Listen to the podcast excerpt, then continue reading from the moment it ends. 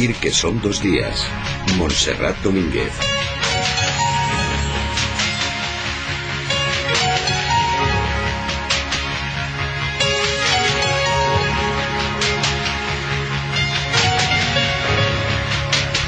Decía Woody Allen que cuando escuchaba a Wagner le entraban ganas de invadir Polonia y seguro que a más de uno cuando escucha esta música, la banda sonora de Carros de Fuego, lo que le entran ganas de salir corriendo, corriendo, no de nadie, ni de nada, ni hacia ningún sitio, sencillamente de correr.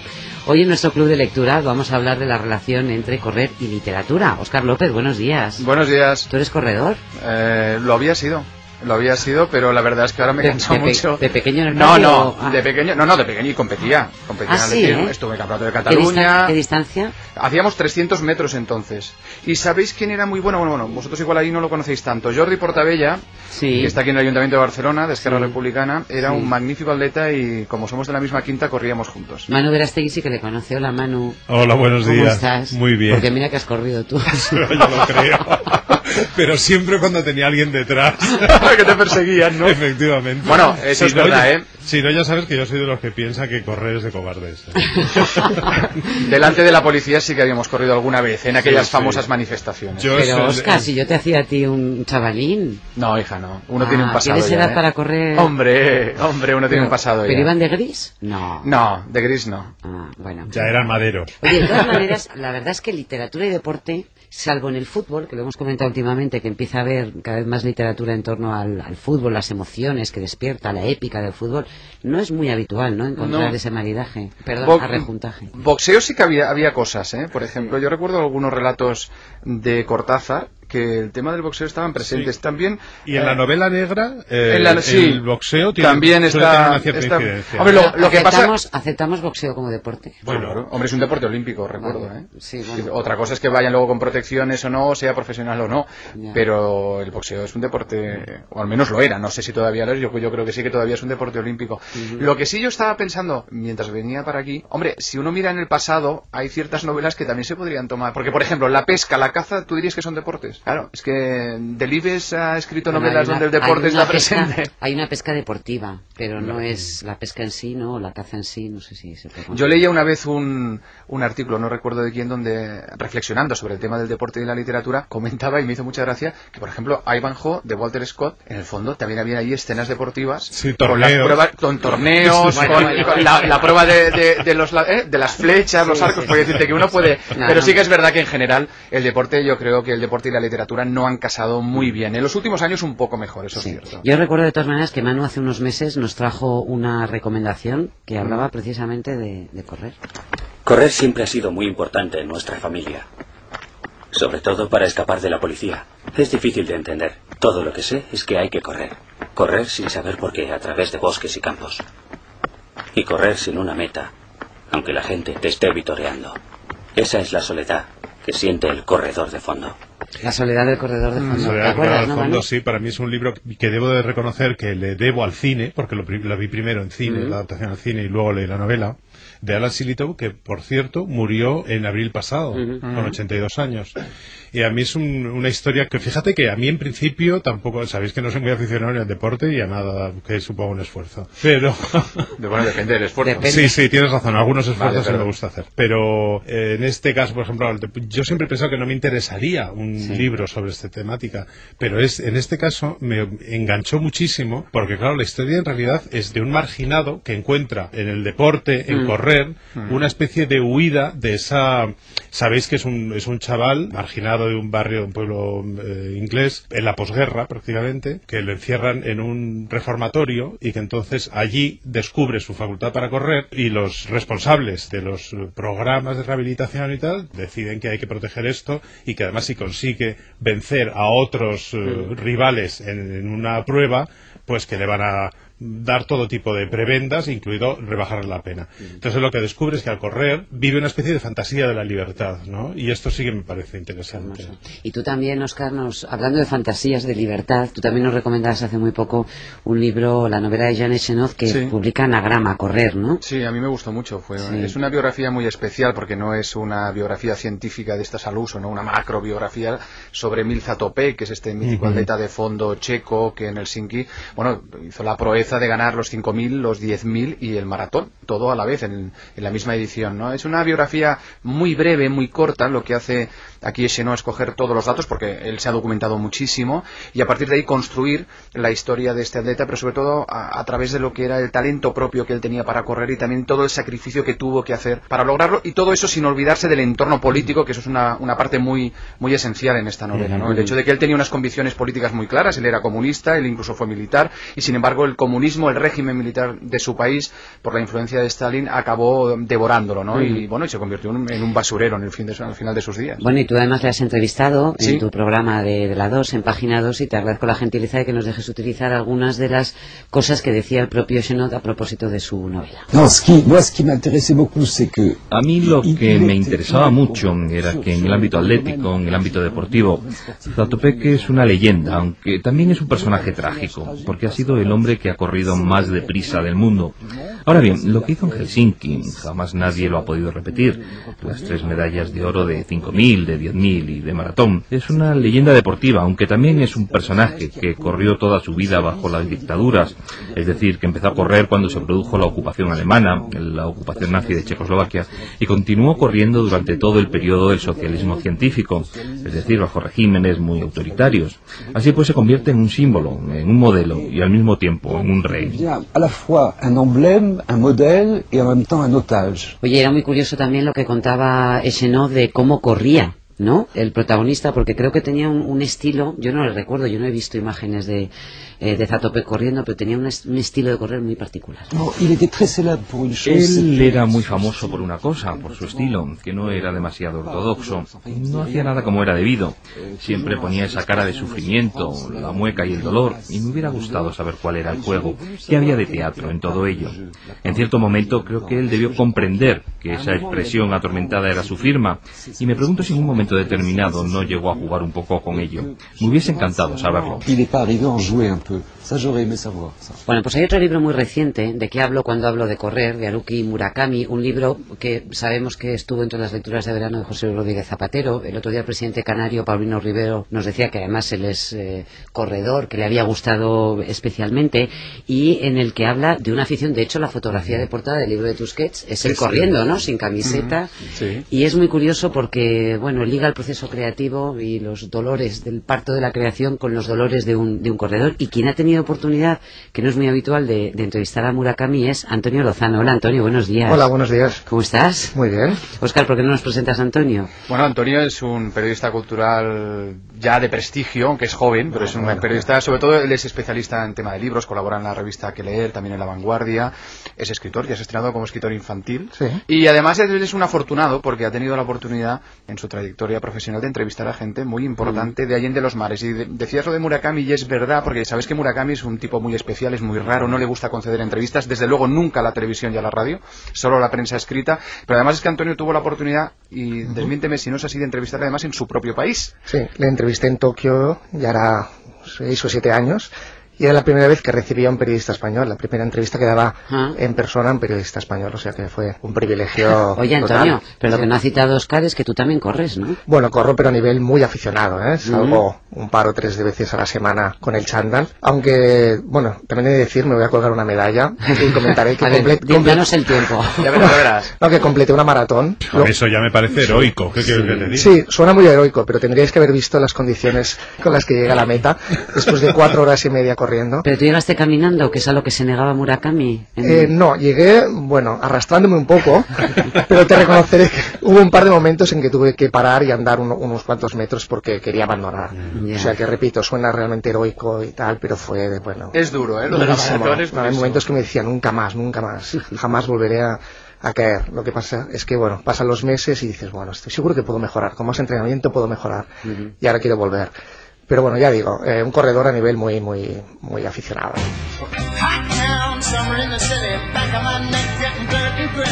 Pues anímate Antonio y ponte música de Loving Spoonful, que es uno de los temas que por ejemplo escucha Murakami cuando va corriendo y que le debe poner en, en órbita, ¿no? Para, para correr. Sí, está muy bien esto de la música, ¿eh? Porque parece sí. que, que, le ayuda muchísimo. Además a mí me gusta mucho la selección que tiene, porque también habla de que se pone a Otis Redding, por ejemplo. Mm. a- bueno, se pone todo tipo de música y además según su estado de ánimo se pone una u otra. Sí. A mí me- este libro que no creí que me fuera a enganchar, por lo mismo que os decía antes, porque en principio yo empecé a leer un libro de gente que corre y digo, a mí que me importa, que corra. Pero resulta que me ha enganchado tanto que, por ejemplo, el capítulo de la maratón de Grecia Sí. me parece escalofriante. Sí, ¿verdad? la auténtica maratón. Esa cabezonería de tengo que acabar, aunque me esté abrasando, Mm. aunque esté agotado, aunque no pueda con la sed y ya ni siquiera me la quite. Lo que es curioso es cómo establece, eh, yo no sé si de eso hablaste con, con Murakami, Antonio, cómo establece la, la comparativa entre correr, el esfuerzo, lo complejo que es el, el tener una meta clara, pero, pero tener que currártelo para llegar hasta ella con el proceso creativo, ¿no? De cómo escribe él sus novelas. Sí, es cierto. Bueno, él comenta que realmente escribirle supone un esfuerzo tremendo. Esas horas que le dedica cada día supone un vaciado mental y físico que él queda completamente agotado. Entonces comenta que para poder levantarse cada mañana y sentarse frente a la página en blanco tiene que estar en una forma física pues excepcional porque si no es que no podría porque queda completamente agotado. Utiliza una metáfora en este libro ¿no? que, que dice que para él escribir es como cavar un Exacto. agujero En una una roca, roca, sí, ¿no? sí, sí. Que no es algo que le salga con No, que hay naturalidad. gente que enseguida surge el talento, Claro, que la él tiene que trabajar como una bestia. De todas maneras, es un tipo que empezó a correr tarde y empezó a escribir muy tarde también, porque este tenía un bar. Sí, Yo no conocía ese detalle. un bar musical. Tenía un, lo- no, Un no, local, Oye, eh, un local de jazz. de Es jazz. que además, perdóname que me, me meta en este tema porque además es curioso, porque él es un fanático del jazz y lo ha demostrado en otras novelas suyas, pero sin embargo, cuando corre, nunca pone jazz, solo escucha rock. Ajá. Porque dice que necesita un ritmo y una cadencia muy simple, y eso se lo da más el rock que no el jazz Ujú. para correr. Eso es una cosa de la que siempre habla. Oye, me gustaría hablar con un escritor que también eh, corre. Ya sabemos que hay eh, gustos, bueno, como colores, ¿no? Y por ejemplo, a el iPod no le interesa nada a Murakami. Él dice que Ujú. prefiere hacerlo con un viejo reproductor de, ¿no? de CD. Y yo tengo curiosidad por saber, David Monteagudo, con qué aparato corre, si es que escucha música cuando corre. David, buenos días. Hola, ¿qué tal? ¿Cómo estás? Bien, bu- buenos días. ¿Tú corres también con música o no? Pues no, ¿qué va? Vaya, hombre. No, no, yo es que creo que soy uno de- una de las pocas personas que hay actualmente en el mundo que no escucha música pues casi nunca prácticamente y por lo tanto cuando corro tampoco porque es algo curioso pero yo en cambio considero que ese tiempo precisamente esa hora diaria Sí. que yo empleo en lo de correr que yo estoy corriendo es un tiempo que estoy completamente a solas conmigo mismo un tiempo para la reflexión para pensar en cosas mías o incluso para ir madurando. ¿Corres todos los Sí, días, David? sí, sí, desde hace unos cuantos meses en que dejé el trabajo en la fábrica y ahora tengo una cierta calidad de vida, tengo más tiempo libre. El Mm. caso es que corro diariamente. Mm. Eso no significa tampoco que sea una cosa estricta, religiosa que haya que cumplir, sino que hay algún día, por lo que sea, que no, que no Mm. me da bien. Pues no, pero en principio pues corro cada día, sí. Oye, David, yo tengo curiosidad. Bueno, a, ti te hemos conocido con Fin, que fue tu primer trabajo, el fenómeno editorial del año pasado, y hace muy poquito que has publicado Marcos Montes, que es una novela que habla de un accidente en una mina y que se presentó, pues precisamente coincidiendo los días que estaban sepultados los mineros eh, chilenos. Yo quería preguntarte, David, si al igual que Murakami establece paralelismos entre el correr, el esfuerzo de correr y el mentalmente lo que supone y el esfuerzo de crear, si tú has encontrado también algún tipo de puente entre tu vida como corredor y tu vida como escritor. Sí, sí, yo eh, creo que sí, que hay algunas similitudes, digamos, y que sobre todo el haber sido atleta, el haber corrido, el, el haber practicado el atletismo, aunque para otros deportes pues vale también supongo, pero claro, el atletismo concretamente es un deporte de mucho esfuerzo, de mucho sacrificio, una cosa muy personal contigo mismo y creo que es una buena disciplina, es un buen entrenamiento o una buena escuela para luego cuando te propones ser escritor, como es el caso mío, por ejemplo, que yo cuando era muy joven pues había practicado atletismo, incluso en competición, y en cambio lo- el tema de escribir, digamos, aunque estaba ahí latente como algo, como un proyecto para el futuro, pero hasta los 40 años que no empecé a escribir. Y claro, si has tenido, digamos, esa disciplina y tienes claro que todo cuesta un esfuerzo Claro. y que hay que currárselo y tal, pues sí que es algo bueno, porque yo en lo que coincido con lo que habéis dicho ahora sobre Murakami, lo que él dice, en lo que coincido con él no es en lo de llevar música, pero sí en que el escribir para mí es un esfuerzo, o sea, es un trabajo, así como hay algunos escritores que dicen que se lo pasan estupendo escribiendo, que les relaja, lo que sea. En cambio, para mí, pues sí, es un trabajo, es ir estar un poco cavando, como él dice, picando piedra, buscando Sí, el sí, objetivo, el sustantivo, y no es una cosa agradable precisamente. Oye, eh, Antonio, ¿y tú que estuviste con Murakami se ha relajado un poco? Porque da la impresión de que efectivamente el proceso de escribir, hombre, un tipo que tiene ya un, un- un nombre, que todos sus libros se esperan, tiene millones de lectores en todo el mundo. ¿sigue mostrando al menos aparentemente esa, esa sensación de angustia cada vez que se enfrenta a la página en blanco? o- Ah, Te puedo decir que, hombre, su última novela es la más, la más extensa, creo que son como mil páginas, que ha publicado en tres volúmenes, y posiblemente un cuarto, el tercero fue sorpresa, o sea que él está en plena forma creativa. Lo que también sé es que él ha reducido un poco el, el nivel de ejercicio, sale a diario aún a, a correr y también eh, va a nadar a diario, pero se ve que antes podía participar en, en al menos hasta dos maratones cada año. Y ahora ha bajado a un maratón cada año, año y medio. La edad Eh, no casti- perdona, sí, ¿eh? castiga menos el cuerpo Claro. a nivel de competición, pero sí que el ejercicio es diario. Es muy interesante, os pregunto a todos, porque las reflexiones que hace Murakami es el cuerpo, cómo va cambiando y cómo cada vez hay menos retos que te puedes permitir como, como corredor. No sé si a ti te ha pasado, eh, David, o a ti, Antonio, el tener que marcarte otro tipo de metas, a pesar de que luego lees a Murakami y te das cuenta que se atreve. Bueno, hay una ultramaratón de 100 kilómetros que a priori parece una, una burrada, ¿no? Incluso físicamente él va arrastrando luego las, las consecuencias. La reflexión sobre eh, los cambios que se producen en tu cuerpo con la edad es muy interesante. A ver, creo que sí, que en el caso mío concreto, que yo antes corrí desde los 13 hasta los 20 años y luego aún corrí alguna carrera popular suelta, pero hasta los 25 como mucho y que por lo tanto hacía veintipico años, casi 30, que yo pues no corría nada, pues notas, claro, unas diferencias fundamentales. Aparte de que hayas perdido forma y de que, por cierto, ponerse en forma otra vez es muy duro Mm. cuando te has avanzado mucho, pero sí que notas realmente que el cuerpo pues ya pide otro tipo de esfuerzo diferente, que el corazón pues ya no va tan rápido como Mm. antes, que por lo tanto no oxigenas tanto quizá y ya rápidamente ves que el, el tema no está para tantas alegrías y que hay que dosificar más y que hay que ir con un cierto cuidado porque con 48 que tengo ahora pues claro tienes que ser prudente porque incluso pues es peligroso si intentas pasarte, si quieres rendir mucho más de lo que... Sí, sí, yo sí que he notado diferencia mucha.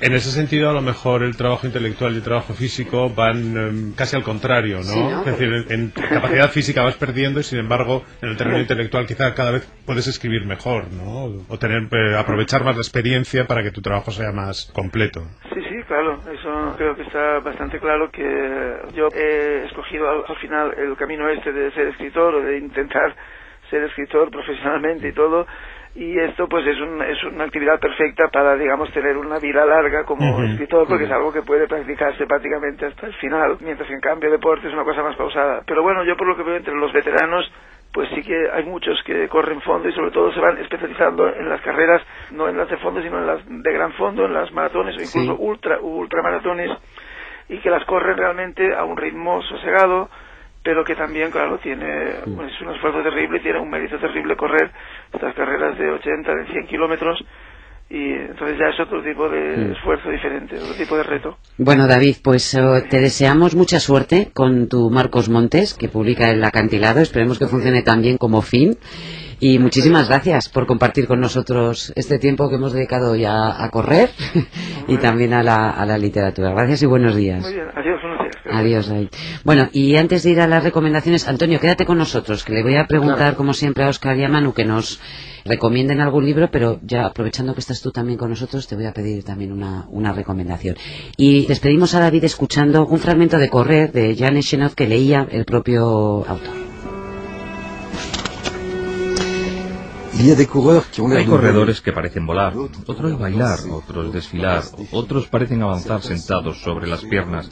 Algunos dan solo la impresión de ir lo más rápido posible hacia donde acaban de llamarlos. Emil, nada de todo eso. Emil parece que se encoja y desencoja como si cavara, como en trance. Lejos de los cánones académicos y de cualquier prurito de elegancia, Emil avanza de manera pesada, discontinua, torturada, a intermitencias. No oculta la violencia de su esfuerzo, que se trasluce en su rostro crispado, tetanizado, gesticulante, continuamente crispado por un rictus que resulta ingrato a la vista. Sus rasgos distorsionan como desgarrados por un horrible sufrimiento, la lengua fuera intermitente, como si tuviera un escorpión alojado en cada zapatilla de deporte. logé dans chaque chaussure. Bueno, todo un espectáculo, ¿no?